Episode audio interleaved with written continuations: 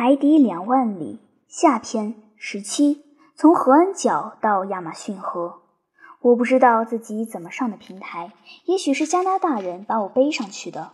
总之，我呼吸着，我吮吸着海上的清爽空气。我的两位同伴在我身旁，也陶醉在清新的空气分子里。很长时间没有进食的人，一下子不能吃太多。我们却不同，没有必要节制。我们可以尽情地吸进这空气里的各种原子。是微风，正是微风给我们送来了这份令人心旷神怡的陶醉。啊，贡赛伊感叹道：“氧气真好，先生不用为缺乏空气而担心，人人都有空气呼吸。”至于尼德兰，他一声不吭。张开大嘴，就连鲨鱼见了都会感到害怕。多么有力的吸纳！加拿大人吸气就像一只充分燃烧的炉子。我们很快就恢复了气力。我环顾四周，发现只有我们三人在平台上，没有见到一名船组人员，就连尼摩艇长也不在。鹦鹉螺号的古怪船员们只满足于舱内流通的空气，没人来享受这海上的空气。我开口说的第一句话就是感激我的两位同伴尼德和巩赛伊，在我垂危之际延长了我的生命。无论我怎么感激，都不足以报答这样的无私奉献。好了，教授先生，尼德回答我说：“这不值一提。我们又有什么功劳？没有任何功劳。”这只不过是一道简单的算术题。您的生命比我们更有价值，所以应该保存下来。不，尼德，我回答说，我的生命并非更有价值。没有人比善良慷慨的人更加高贵，而你们是这样的人。是的，是的。加拿大人局促不安的应和说：“还有你，好样的，贡赛伊，你也吃了不少苦。”布曼先生说：“还过得去。”当时我就缺少了那么几口空气，而我以为自己是能克服的。再说，我看到您晕了过去，也就不想呼吸了。于是，正如人们所说的那样，我就断了呼吸。贡赛伊觉得说些平庸事有点不好意思，于是就没有往下说。朋友们，我万分激动地说。我们永远心心相印，而且你们有恩于我，我会要您报答的。尼德抢着说：“哼！”贡赛伊哼了一声。“是的。”尼德继续说道，“要您跟我们离开这艘地狱般的鹦鹉螺号。”对了，我们的航向正确吗？”贡赛伊问道。“正确。”因为我们是朝着太阳航行，在这里太阳是在北面。我回答说：“这个没错。”尼德兰接着说：“问题是要知道，我们是去太平洋还是大西洋？也就是说，是去交通频繁的海域，还是荒无人烟的远海？对于这个问题，我可答不上来。我担心尼摩艇长宁可……”把我们带回濒临亚洲和美洲的海岸浩瀚海洋，这样他就能完成他的海底环球旅行，并且回到鹦鹉螺号完全能随心所欲的海域。如果我们重返太平洋，远离有人居住的任何陆地，尼德兰如何实施他的计划呢？关于这个重要的问题。要不了多久，我们就会心中有底的。鹦鹉螺号在快速航行，很快就穿越了南极圈，朝着合恩角方向驶去。三月三十一日晚上七点，我们抵达了美洲大陆的尖角附近。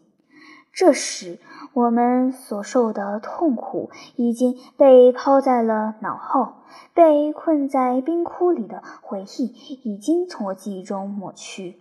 我们只关心未来。尼摩艇长再也没有出现在客厅里的平台上。我通过大副每天在航海图上标注的方位，得以了解鹦鹉螺号的准确航向。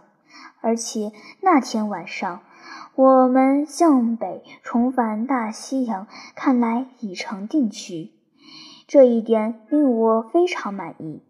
我把自己的观察结果告诉了加拿大人和巩赛伊人。好消息，加拿大人说道。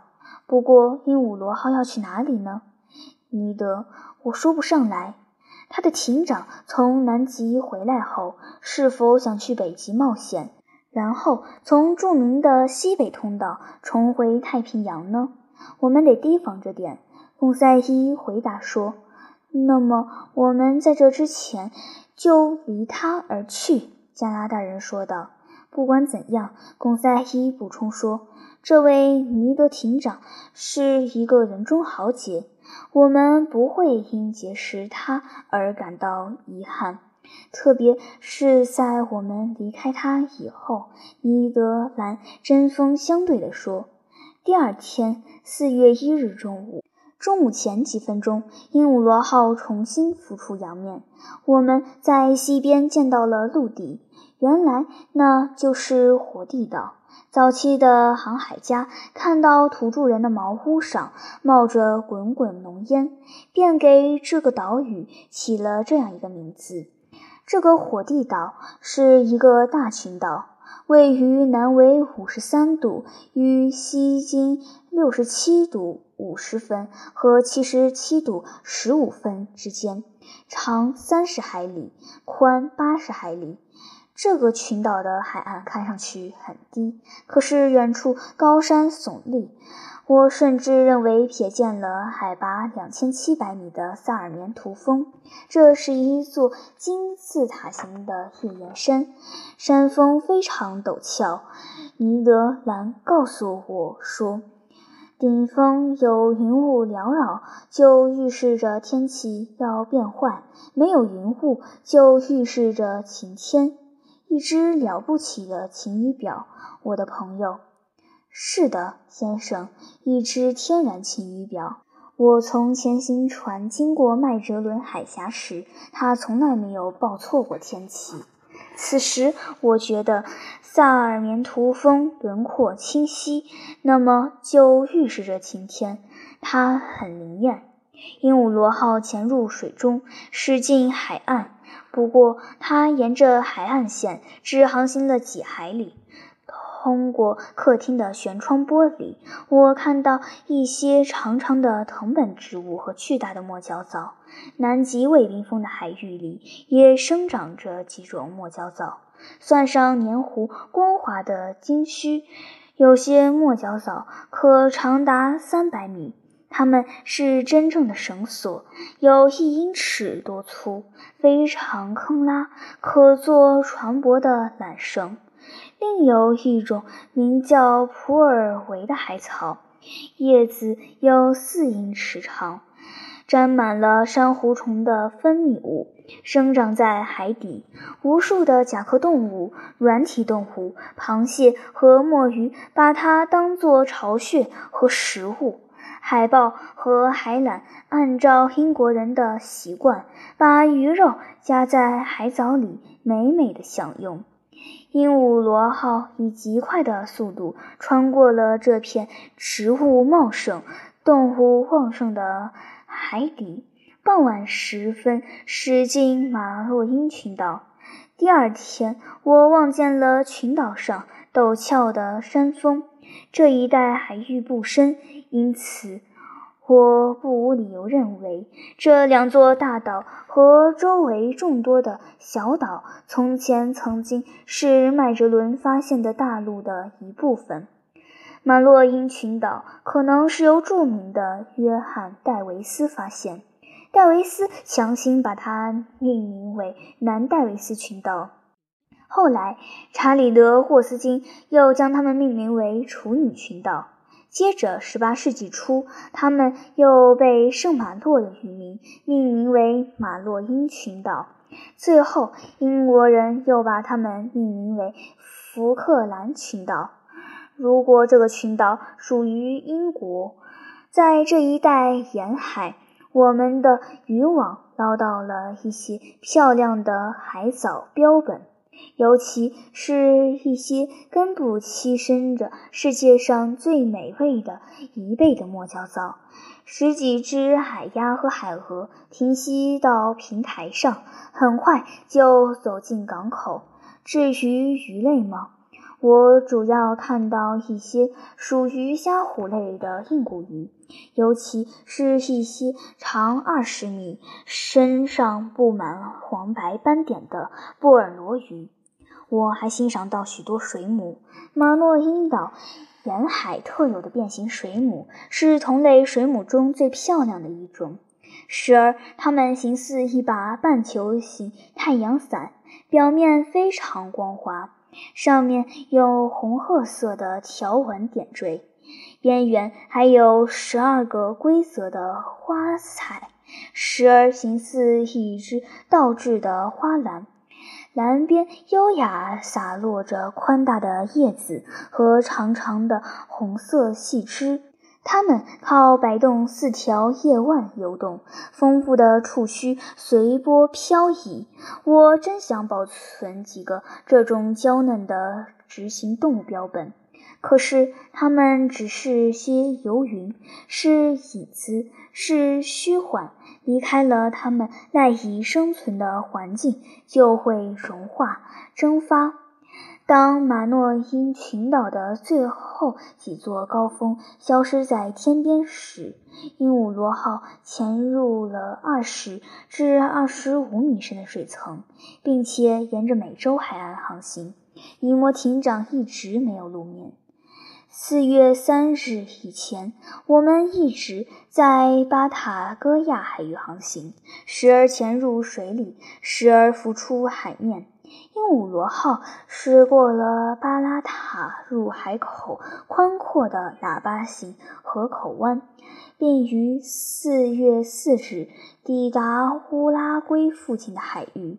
可是，距离海岸五十海里，鹦鹉螺号保持着朝北的航向，沿着美洲漫长的海岸而又弯曲的海岸航行。自从在日本海登上潜艇以来，我们已经行程一万六千法里。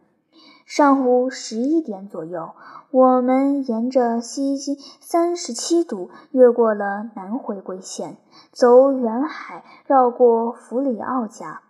尼摩艇长不喜欢紧挨巴西有人居住的海岸。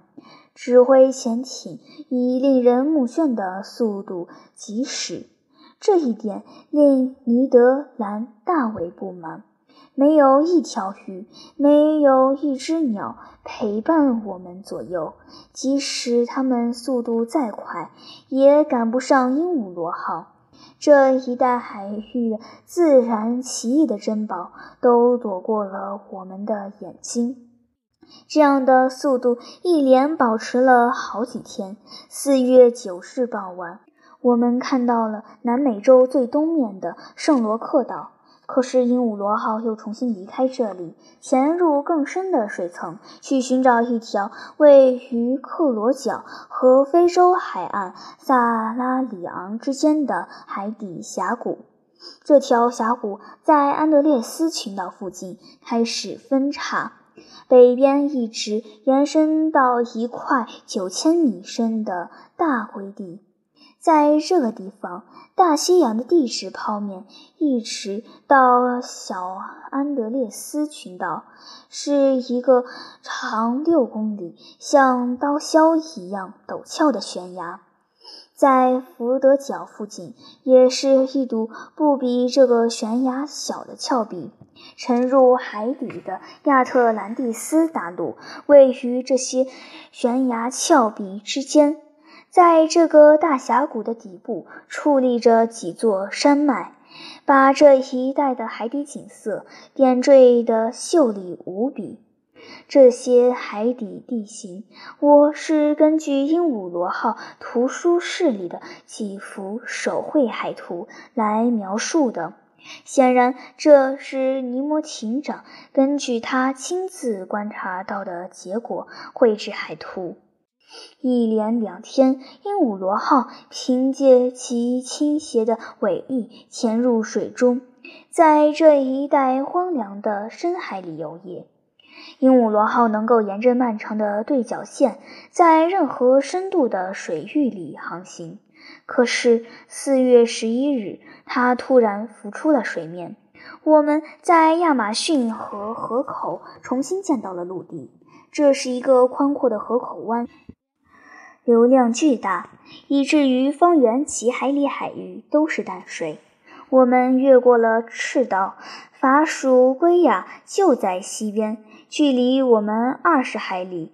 我们在那里可以很容易地找到藏身之处。可是。风大浪高，一艘小艇难以顶住如此的狂风恶浪。尼德兰当然明白这一点，尽管他压根儿也没与我谈起这个问题。至于我嘛，我也丝毫没有提起他的逃跑计划，因为我无意识迫使他去进行必然会失败的尝试。我轻而易举地通过从事有趣的研究来补偿这方面的延误。四月十一日、十二日两天白天，鹦鹉螺号一直在海面上航行。它的拖网收获颇丰，捕获到许多直行动物、鱼和爬行动物。这些直行动物是挂在。网缸上被拖上来的，其中一大部分是一些属于海葵科和美丽禁须海藻，尤其是这一带海域的一种金须海藻。短小的圆柱形茎干上有红色的直线纹和斑点点缀，头顶美丽无比的触须状花纹。至于软体动物吗？都是一些我见到过的种类，例如锥螺、线纹和红褐色相间的肉色盐腐蛤，活像发呆的蝎子的韧性蜘蛛螺，甲壳透明的玻璃贝，船烧味道鲜美的墨鱼，被古代植物学家归入飞鱼。主要用作捕捉鳕鱼的鱼饵的章鱼。至于这一带海域，我还没有机会观察的鱼类，我记录下了不同的种类。在软骨类中有形似鳗鱼、长十五英尺的普里卡氏斑鱼，浅绿色的脑袋，紫色的鳍翅。灰蓝色的脊背，银褐色的腹部布满了色彩艳丽的斑点，虹膜周围有一圈金边。这种奇特的鱼一般都生活在淡水里，可能是被亚马逊河的流水带到海里。多节节鳐鱼，尖圆。尾长而纤细，身上长着一根齿形长刺，一米来长的小角鲨，皮灰白色，几排尖牙往里弯曲，俗名叫鞋匠鱼。蝙蝠安康，形状像一个等腰三角形，浅红色，有半米长，胸鳍长在凸肉上。使它看上去像蝙蝠，但鼻孔附近的角质附属器官使它享有海麒麟的美名。最后是几种鳞臀，布满斑点的两侧金光闪闪的狮臀和淡紫闪色，像鸽子的喉部的刺臀。现在。我要以观察到的硬骨鱼系列来结束这种枯燥而又精确的分类。属于无鳍属的帕桑鱼，雪白的盾圆，浑身乌黑，身上长着一根长而纤细的肉带。长似的牙鱼，银光闪闪的沙丁鱼，加尔济鱼，长着两根公脊。黑色的中鳍索鱼，长两米，肉肥白结实鲜，味如鳗鱼。晒干后味像熏桂鱼。人们点着火把捕捉这种鱼，只有几鳍和缸鳍附近有鱼鳞的粉红色龙头鱼。金银鳞鱼，金银色和红宝石色的黄玉色交相辉映，味道鲜美无比的金尾绸，身上灵光闪闪，舌头纤细的橙色包物绸，长着黑色硬鳍的金尾石龙鱼，苏里南凸眼鱼等等。等等，这个词并不能阻止我，还要列举一种巩赛伊不无原因的长久耿耿于怀的鱼。我们的渔网拖上来一种身体很扁的鳐鱼，这种鱼有二十来公斤，割去尾巴就成了一个完美无缺的圆盘。上半身呈粉红色，下半身呈白色，身上布满了深蓝色的大圆点，每个圆点外面围着一个黑圆圈。鱼皮非常光滑，尾鳍分为两片，一条扁鳐被平放在潜艇的平台上，挣扎个不停，抽搐着想翻过身来。费了好大劲，最后一跃，差点蹦到了海底。不过，监视着鳐鱼的巩赛伊迅速地扑了上去，用双手把它按住，或阻拦都来不及。巩赛伊随即就两脚朝天摔在平台上，半身不能动弹，嘴里大叫：“啊，我的主人，我的主人！”我的主人，快来扶我！这个可怜的小伙子，这还是第一次不用第三人称讲话。我和加拿大人两人把他扶起来，使劲给他按摩。当他缓过神来时，这位永远不忘本职的分类者口中又开始念念有词，断断续续地低声说。软骨纲，软鳍固定鳃母，横口刺目，鳐鱼科，电鳐属，完全正确，我的朋友。我对他说：“是一条电鳐把你电成这副狼狈相的，先生可以相信我。”贡赛伊随即回答说：“我一定要报复这条鱼的。怎么个报复法呢？”把它吃了，他当晚就这么做了。不过纯粹是出于报复。坦率地说，这鱼的肉简直啃不动。倒霉的巩赛伊遭到了同类中最危险的电鳐的电击。这种奇特的鱼，在像水这样的导体环境中，能放电击死几米外的各种鱼类。它的放电器官的功能极大，身体主要部位的带电面积不会小于五十四平方英尺。第二天，四月十二日白天，鹦鹉螺号靠近荷兰海岸，向马罗尼河河口驶去。那里栖息着几群以家族为单位的海牛。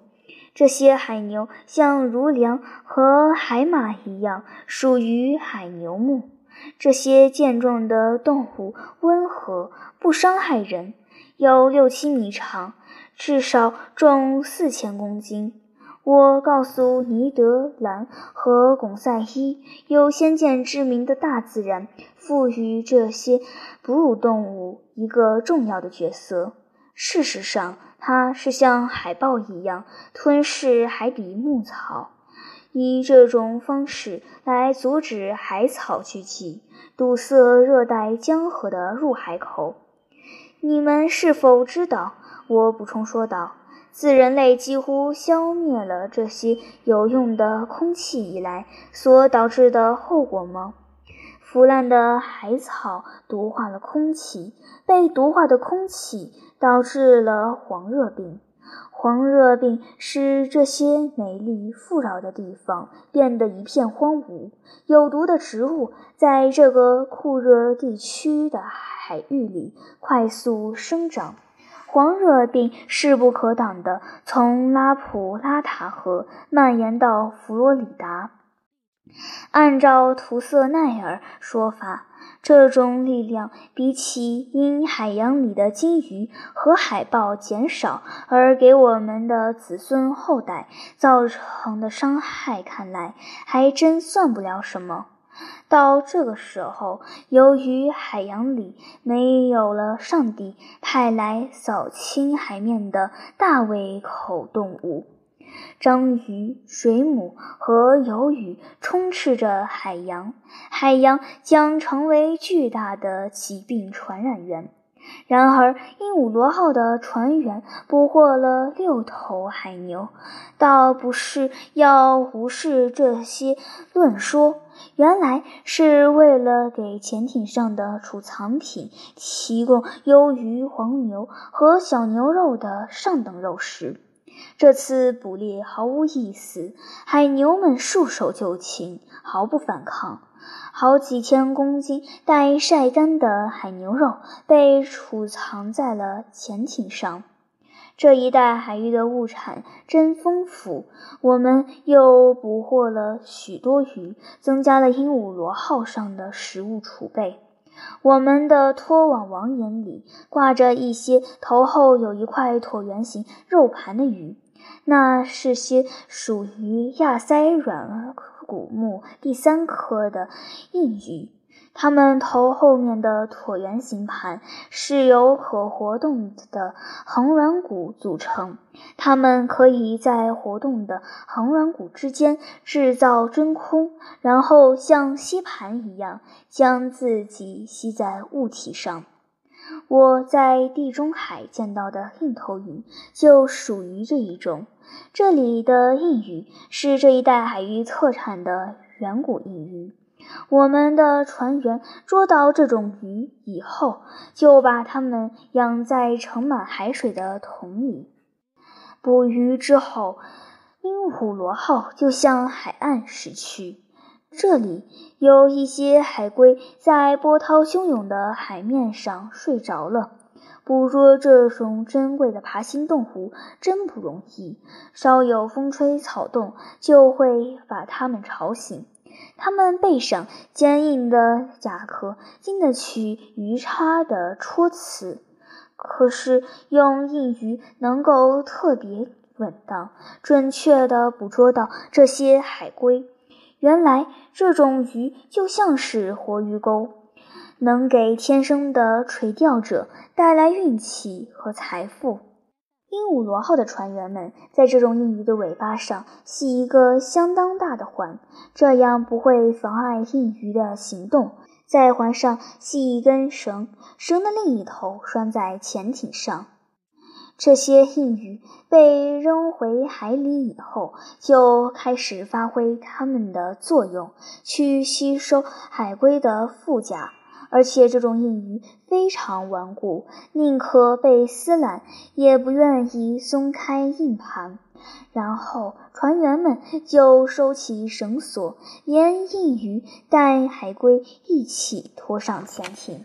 他们就采用了这种方法，捉到了好几只宽一米、重两百公斤的卡古阿纳海龟。它们的甲壳上覆盖着一层薄而透明的褐色角质，上面有白色和黄色的斑点。这种海龟因此而变得非常珍贵。